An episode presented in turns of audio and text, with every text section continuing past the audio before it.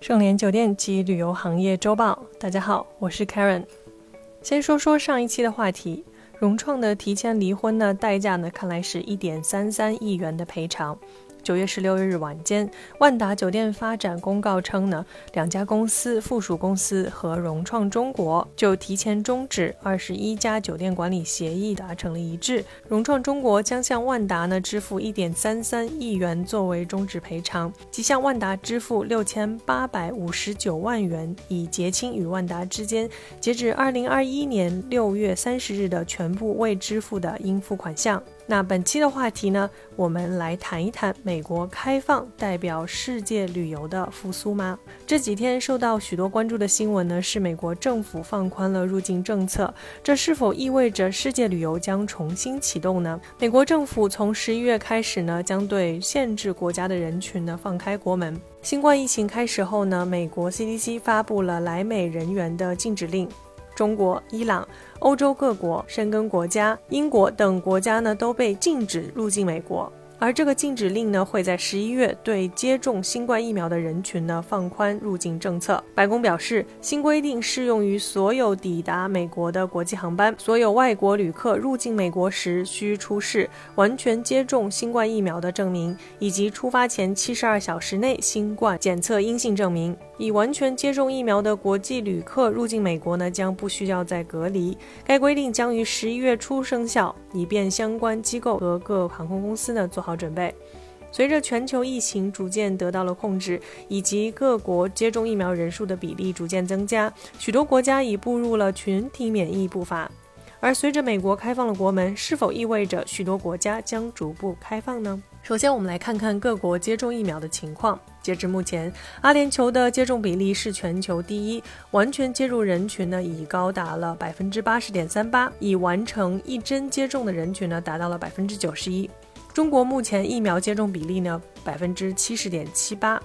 至少接种一针的比例呢为百分之七十六，我国已接种了二十一点八亿剂疫苗，位居世界第一。大部分国家的接种疫苗比例呢都达到了百分之六十到七十。新冠疫苗急速研发成功后呢，各国政府认可和推崇的百分之七十的新冠疫苗接种率已形成免疫屏障。科学家认为，达到百分之七十的接种率后呢，就可以达到群体免疫，并且形成免疫屏障。这也成为各国政府制定解封政策的参考依据。九月七日开始，加拿大重新开放国门，游客及短期签证持有者呢，将可以入境加拿大。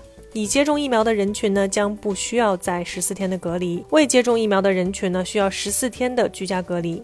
目前联邦政府认可的疫苗呢，包括两剂的辉瑞、Moderna、阿斯利康以及一剂强生疫苗，并且需要提供英语或法语的文件，证明自己已完全接种，即可在抵达加拿大后免除隔离。新加坡允许来自中国、澳大利亚、奥地利、加拿大、德国、意大利、挪威、韩国和瑞士等部分已接种疫苗者在入境后完成十四天的居家隔离。无需再前往指定设施进行集中隔离。泰国政府决定分阶段开放国门，从十月一日开始的第一阶段准备在沙河重新开放区域，而第二阶段呢，从十月十五日或十一月一日开放该国北部或东部的一些文化景点、山脉或海边的目的地。与此同时，曼谷十月一日重新开放的计划呢被推迟两周，因为大多数居民还没有接种第二针。现在世界各国呢分成了两大派。第一是清零派，第二呢是共存派。那清零派呢主张严防死守，将确认数字呢彻底清零，主要是早期呢就获得了疫苗防疫成效的国家和地区，例如澳大利亚、新西兰，当然还有我国。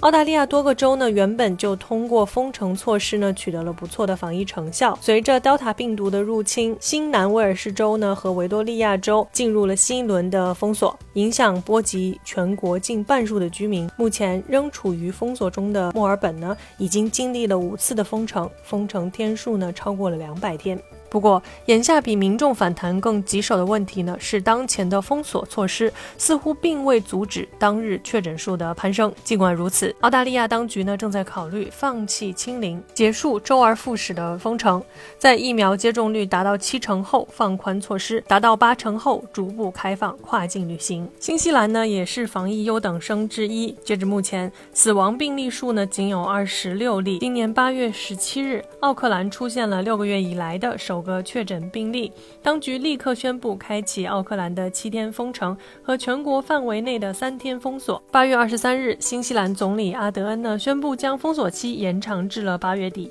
全力清零本土案例的同时呢，新西兰政府也宣布将从二零二二年第一季度起呢允许低风险地区的游客入境，入境后免隔离。另外一些国家呢属于共存派。共存派认为，疫情出现了这么久，很难在短期内消失。人们应该学会与病毒共存，回归到日常的生活节奏。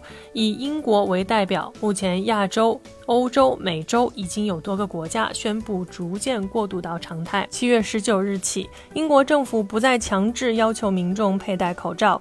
与此同时，夜店、酒吧。体育馆等场所获准开放，社交聚会人数不再受限制，人们也不再需要保持一米社交距离，不再需要居家办公。尽管当天英国当日确诊数近四万起，二零二一年上半年英国经济的复苏缓慢，虽然已从四月开始放宽服务业限制，但经济增速仍未达到预期。为了刺激经济，尤其是受疫情严重影响的服务业，全面解封似乎是拯救目前经济。腿式的以及强心针。很快呢，德国将与新加坡开启双向免隔离旅行。除了新加坡，德国也正在向更多国家呢开放国境。在德国境内，完成疫苗接种者呢无需出示阴性证明即可堂食。私人聚会的限制也被取消。按照计划，九月之前，德国完成一针以上接种的人口比例呢达到了百分之八十五。目前，德国在七天平均单日确诊数呢约为九千人左右。在意大利，目目前只需要在进入商场和拥挤的地区的时候呢，才需要佩戴口罩。今年五月起，意大利已简化部分国家人员的入境防疫措施，从欧盟、英国、以色列等地区入境的人员呢，只需要提供阴性证明，入境后呢无需隔离。今年五月初，美国疾病控制与预防中心宣布，完成疫苗接种者呢不必戴口罩，也不必在室内或室外保持社交距离。同月，新泽西州、纽约州等地区呢开始取消大部分与经济活动相关的限制措施。最新数据显示，美国完成疫苗接种的人口比例呢已经达到了百分之五十一点九。与此同时，美国过去的一个月的单日确诊数量呢平均为十万。那么，清零还是共存呢？不管国家们的选择是什么，但是有目共睹的是长时间的限制出行。无法与家人团聚，也为人们，尤其是儿童带来了一些心理的健康问题。截至今年七月，澳洲维多利亚州有七名青春期少女自杀，结束了生命。经济问题也是部分国家不得不考虑的因素。如前文整理可见，选择尽快全面解封的国家，大多是服务业占比较高的发达经济体。封锁对服务业的打击不言而喻，这些地方选择全面封锁也是形势所逼。另外，最早宣布解封的国家呢，普遍有较高的疫苗接种率。例如，英国全面解封时呢，完成两剂疫苗接种的人数呢占六成以上，完成一针的人数呢超过了百分之八十。较高的疫苗接种率呢，给了这些国家解封的信心。选择共存似乎也是基于对清零可能性的判断。天花病毒困扰了人类三千多年，直到上世纪八十年代才被世界卫生组织呢宣告消灭。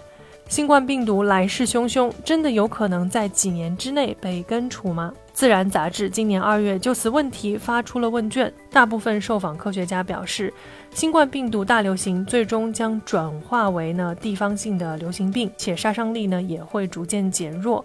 既然无法完全清零，那么选择与病毒共存，逐步恢复正常生活，或许是现阶段的最优解。感谢收听本期内容，如果喜欢节目，请别忘了为主播分享一下。我是 Karen，我们下周见。搜索公众号 A A H M C O，关注盛联国际，查看音频文字版。本节目由盛联国际独家制作播出。